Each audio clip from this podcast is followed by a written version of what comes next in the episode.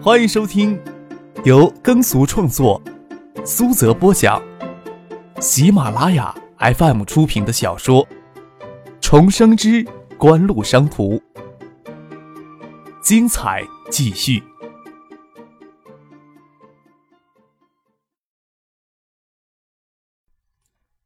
第五百一十九集。进了许思在影外园的公寓，三个人就坐在客厅里，也没有什么话题好聊。沉默了一会儿，张克就站起来去煮咖啡，端着热咖啡上来，三个人就围着咖啡而坐。许思选了一个艰涩的话题，也就是九四年夏天唐学谦被立案侦查，以及他与张克认识前后的详细情况，给唐七听。我原以为我要为自己的行为受到应有的惩罚，检察院又出乎意料的。没有追究我的罪责。即使如此，我心里一直都感到不安，心情也不大好。退还款是他帮我垫了十二万，我去找他，他说要拿那十二万，将我今后三年的人生买下来。我没有办法拒绝，就给他指使的东奔西走，做这做那，也看到锦湖。像奇迹一样的出现在面前。其实九四年过去之后，我才渐渐感觉到自己脱胎换骨般的获得重生。我都不敢奢望什么，更没有奢望能永远的留在他的身边。远远的凝望也好，哪怕只能空气一缕思念也好，只要能感觉到他的存在。可能是夜里瞭望同一个暗蓝色的天空，就没有别的奢求了。张克很不满意许思与唐静对话时说的自己都拿他来代替，自己明明就在他们眼皮子底下，过去的话题总是很沉重。许思主动交代的未免太多了一些。张克在木质咖啡机踢了踢许思的脚，唐静转过头来看着他：“你踢我脚做什么？”该不会还想瞒我什么事情？啊！张可低头一看，许思侧腰的脚可不就是唐静伸出来的吗？这时候，唐静的手机响了起来，他抓过起来看了之后，递给了张克。傅俊的电话，应该是找你的。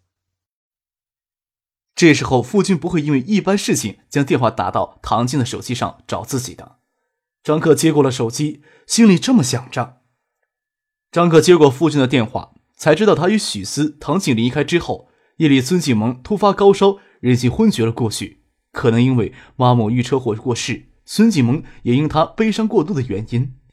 孙家的私人医生已经赶到了孙宅有一阵子了，孙景萌他人还没有苏醒过来。孙尚义夫妇与孙庆香焦急的不得了，父亲觉得这件事情有必要跟张克言语一声。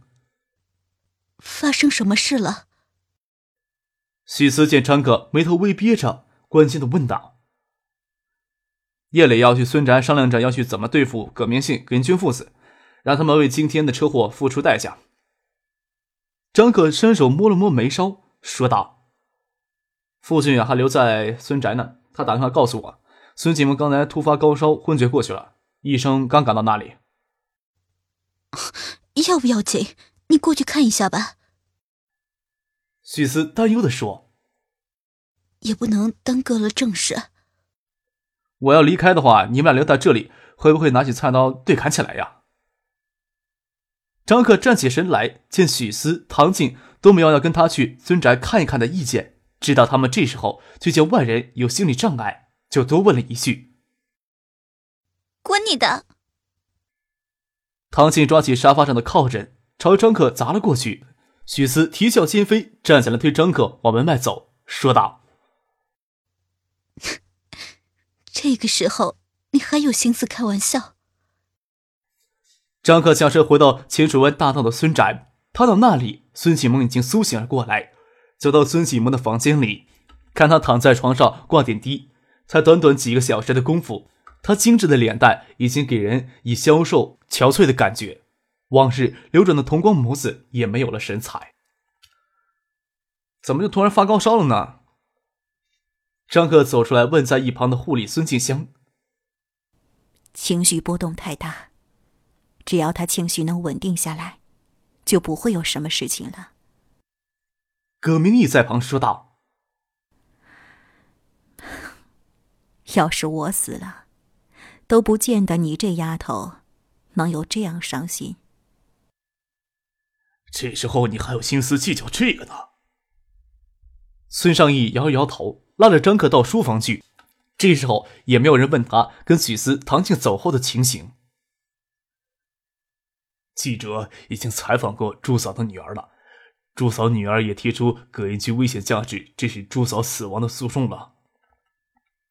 孙尚义在书房里跟张可说起他已经安排好的事情，同到媒体又追溯到葛英军刑事责任等措施，不过是一切的诱因，要将真正的目的以尽小的代价。在上市嘉信电子、嘉信地产获得话语权，一一遮盖起来。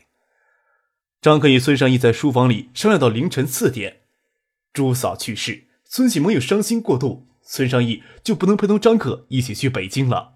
时间已经很晚了，乘飞机还要赶早。孙尚义便让张克先回去休息。离开时，张克又去了孙启萌房间看了一眼，孙启萌已经睡了过去。他的容颜让人看了楚楚生怜。谁能想到这妮子平日里张牙舞爪，竟也有如此柔弱的时刻？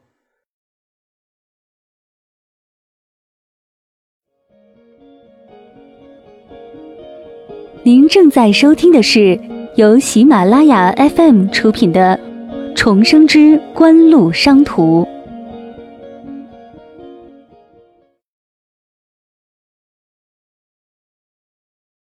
张克回到了影湾园。他临走时拿了许思的钥匙，这时候直接开门进去，起居室的灯光还亮着。他竟与许思两人抱着一个靠枕，歪着身子睡在沙发上。入梦之后的脸蛋给人静谧娴雅的感觉。唐静白皙的脸蛋上也透着一层柔和的光泽，五官精致动人，清秀的下巴比以往略圆润一些，身上的青涩渐渐褪去了，露出更迷人的风情。许思更是有着颠倒众生的美。脸颊的泪痕还没有抹掉，轻轻的掩上了门。张克站在门边，看着许思与唐静静谧入睡的画面，轻轻叹了一口气。重新来过世间走一遭，却无法只对一个女人钟情，更要这些精灵般存在的女人伤心，真是造孽。害怕唐静就此会腐朽离去，心慌慌的，担惊受怕。这或许是重回九四年的一些代价吧。张可还想小心翼翼的，不惊动两人。不小心碰到地板上的食品包装袋，发出声响。唐静是那种入睡后很难给叫醒的人。许思睁开了眼眸，见是张克回来了，伸了个懒腰，问他：“静萌怎么样了？”“没什么事情，我跟孙先生商量的事情，到现在离开时他已经睡着了。”张克坐到许思的身边，抓起他的手，在手心里慢慢的摩擦着，朝沙发上睡觉的唐静努了努嘴。嗯，我走了以后，你们都说什么了？还能说什么事情？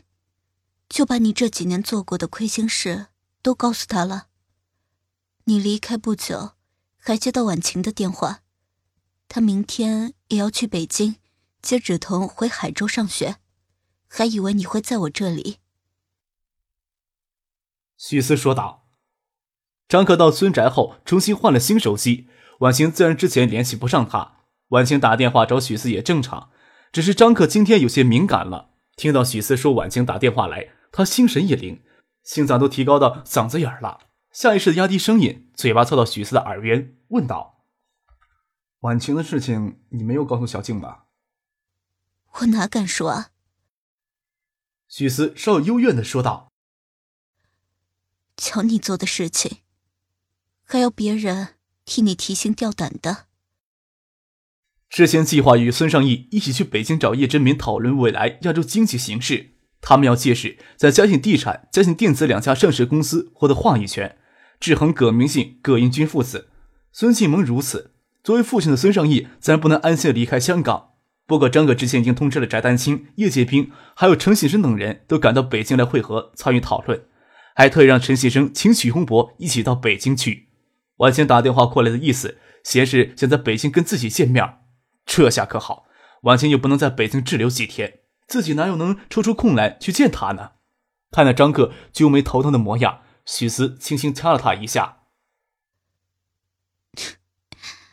自作孽，可没人同情你啊。只要你不恨我就行了。张克嘿然一笑，舔着脸要将许思搂在怀里。许思手撑着张克的胸口，不让他得逞。正在两人推推搂搂之时，唐静打了个哈欠，睡眼惺忪的眼眸醒了过来。唐静看到许思坐在对面的沙发上，说道：“在梦里就看到你回来了，想要醒过来。”在梦里还是挣扎了好一会儿才醒过来了。你什么时候回来的？有些梦境真实到让人置身于现实的世界当中。还没有几分钟呢，看你睡得这么香，就没有吵醒你。张克说道。他打了个哈欠，睡意泛起来，要赶早晨的飞机，没有时间睡多久，但是不睡觉，白天一定会无精打采的。张克心里有着三人大被同床的梦想。犹豫了片刻，觉得这时候提出这样的要求，只怕最终会鸡飞蛋打，一个都捞不到。他也很气势凌人的问许思、唐静：“今晚谁陪我睡觉的？”这样问题，犹豫一会儿，就觉得这时候问这样的问题也会自找苦吃，抓起一只靠着身子歪到沙发上，无奈又装可怜的说道：“哎呀，那上飞机前呀，我赶紧睡觉。要是跟易云飞谈话时还打哈欠，丢人呀，就丢到家了。”那你就在沙发上睡吧。许思又对唐静说道：“你睡我的房间，我睡许巍的房间去。”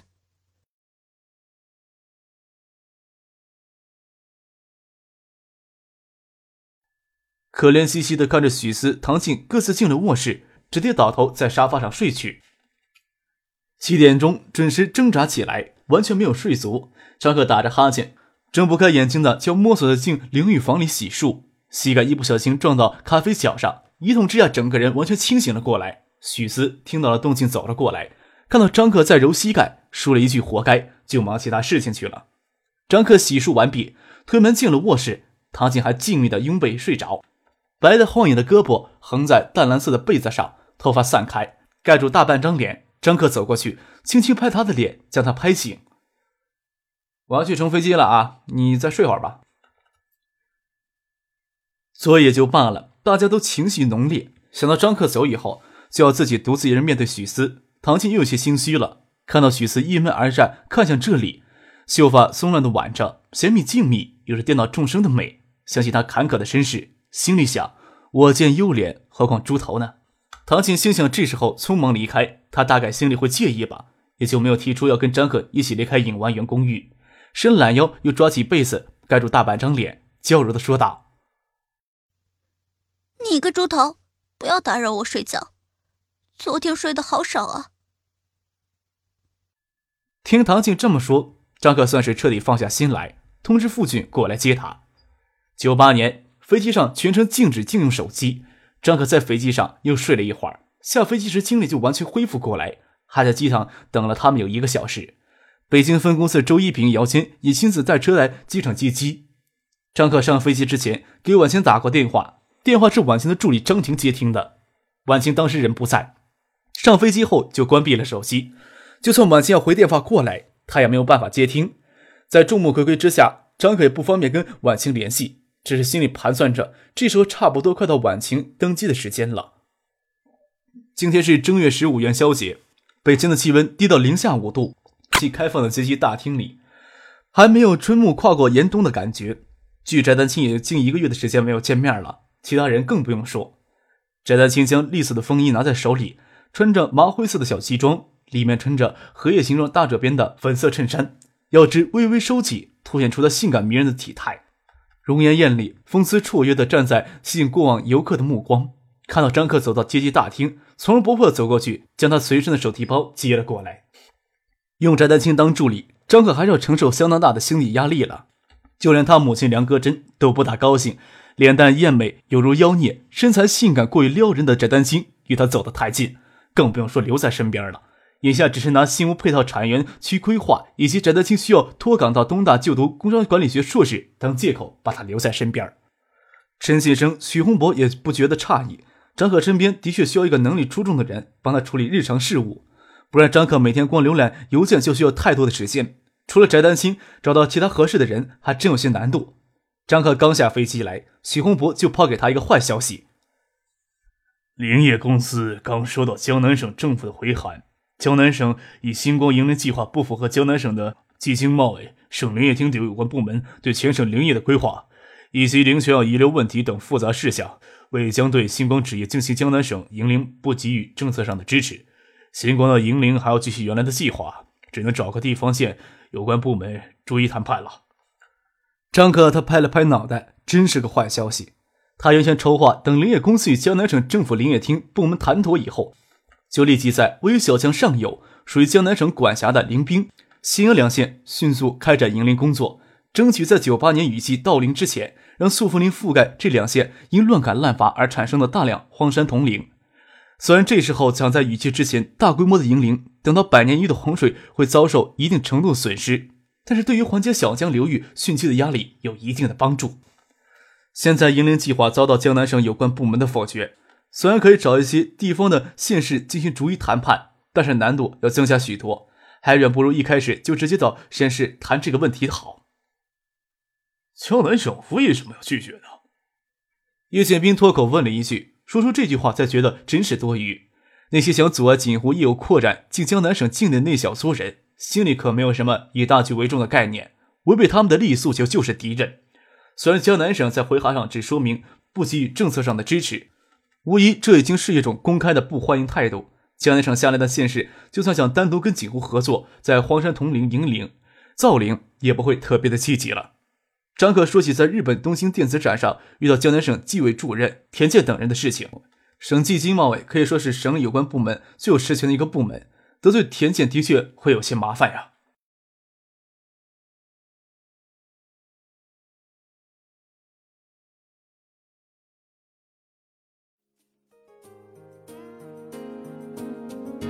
听众朋友，本集播讲完毕，感谢您的收听。